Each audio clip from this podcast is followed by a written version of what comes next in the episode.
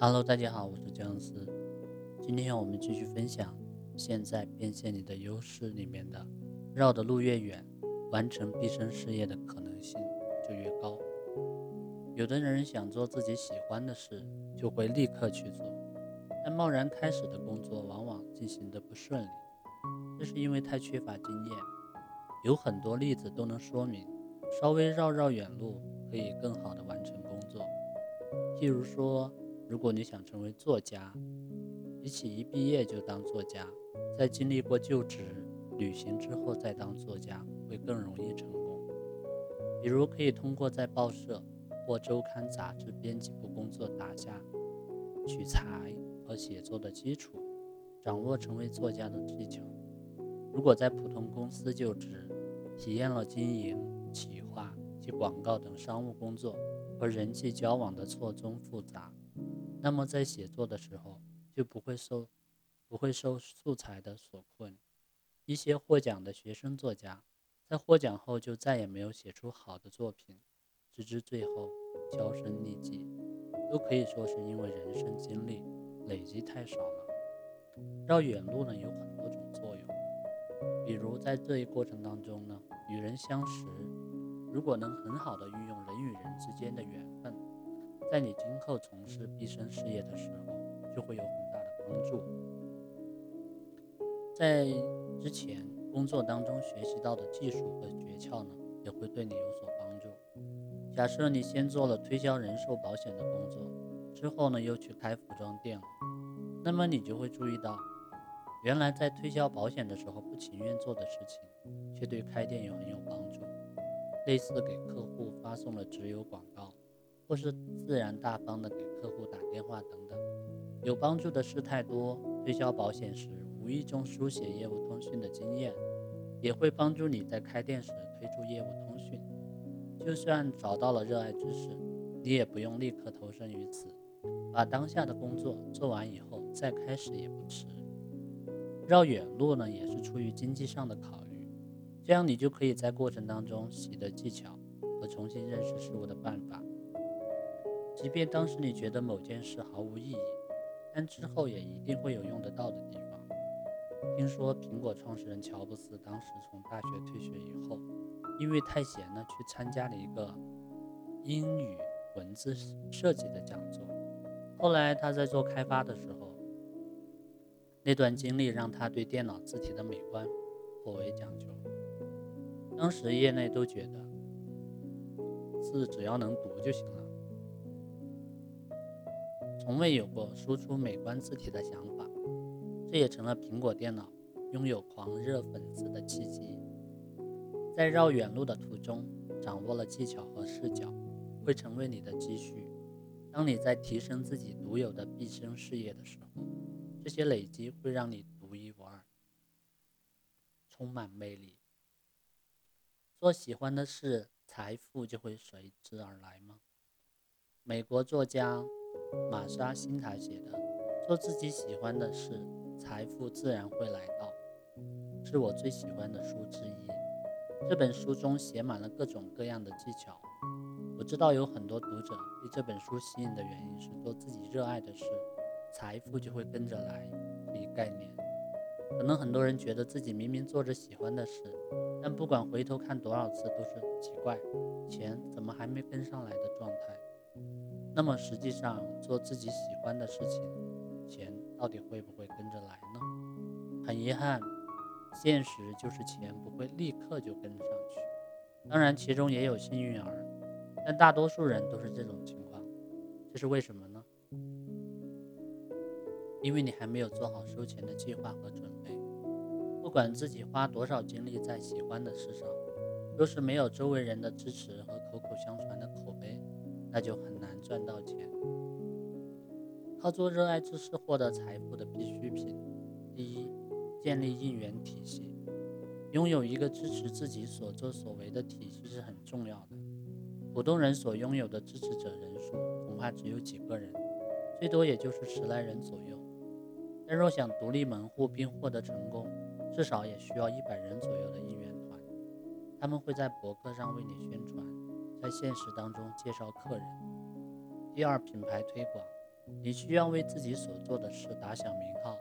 虽然这么说，就算不上电视打广告，而享誉全国也没有关系，只要做到你在所在的城市和地区被人熟知的程度就可以了。这就好比是洗衣店，能做到因为驱服能力强而出名就可以。做喜欢的事变成有钱人的机制，它有一个循环：首先做自己最喜欢的事，然后是发挥才能，然后是收获快乐和幸福，然后是聚拢人心，然后是赚到大钱，然后再回来做自己最喜欢的事，这样形成了一个循环。第三，市场运营和品牌推广一样，市场营销的知识也很重要。如果别人不知道你做的事，就不会上门消费。为了宣传自己的服务，就有必要开展市场营销的活动。现在有很多这种自媒体，都几乎可以免费的使用工具，拜他们所赐，营销也变得容易很多。但如果是找不到一个有趣的切口去宣传自己，就会被淹没在浩瀚的人海当中。以前网络主页不多见。那个时候呢，就有人创立了自己的主页，相信他们还记得当时的兴奋感，有如自己已经驰名世界。但是实际上，即使创建了主页，如果没有人来浏览，也是没有用的。就像电话黄页当中，虽然记载了自己的电话号码，但偶尔来个信息，也不过是恶作剧的短信。要是不能明确的意识到自己的卖点，就无法将自己广而告之了。动机形成过程与灵感，在商务或教育的环境当中，人们往往会认为动机是很重要的一部分。然而，动机究竟是不是必须的呢？我觉得动机形成过程总有勉强的成分在里面。我认为，如果一件事对你来说还需要在动机上进行心理建设，那还是不要做得好，因为那并不是你真正想做的，只是在勉强自己而已。就算一时动机增强，也会像上发条一样，一段时间之后干劲就会消磨殆尽。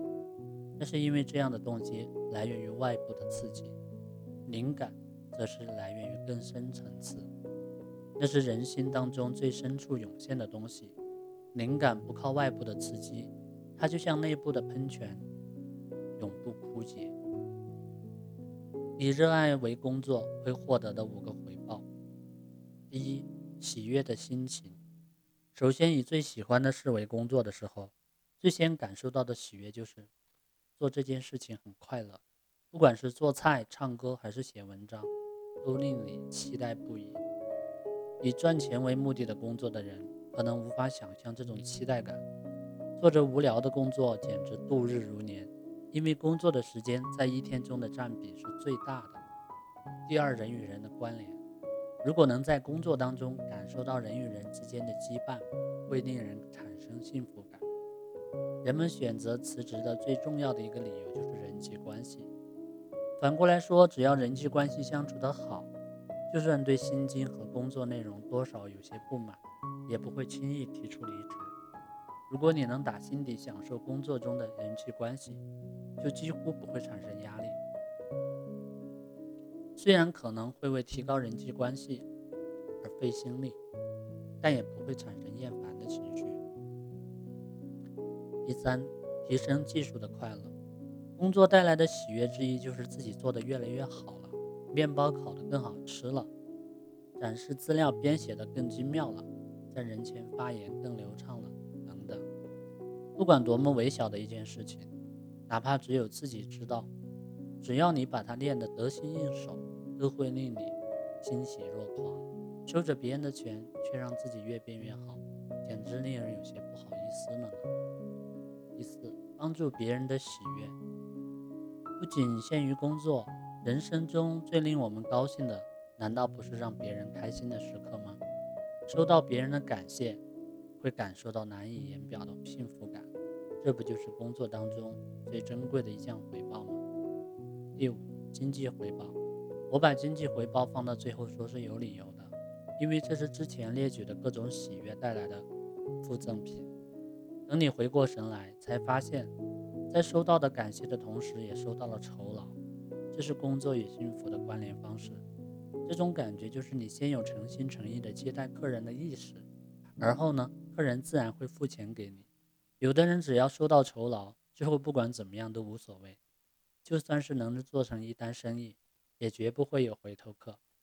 在以上列举的各种回报中，你收获的有多少呢？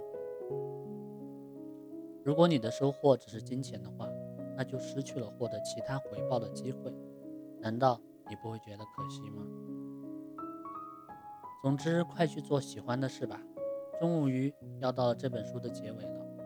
在此之前，我们从各个角度分析了热爱的事，但是由于篇幅也的限制呢，一本书能传达的内容还是有限的。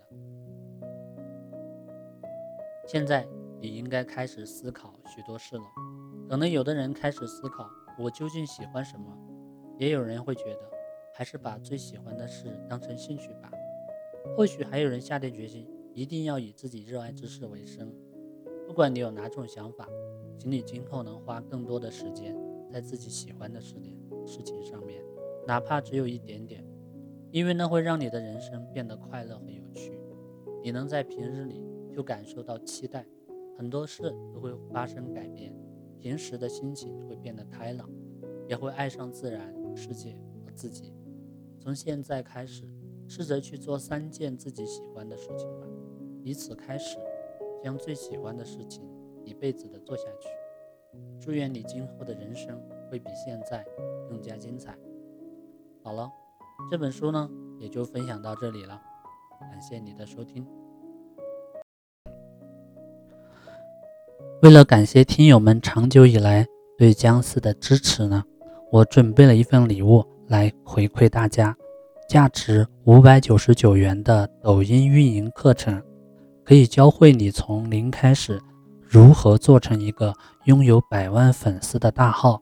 领取方法呢也很简单，是关注我的微信公众号“僵尸思维”，关注以后呢，发送关键字“抖音教程”。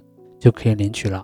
最后，再次感谢大家对僵尸的支持。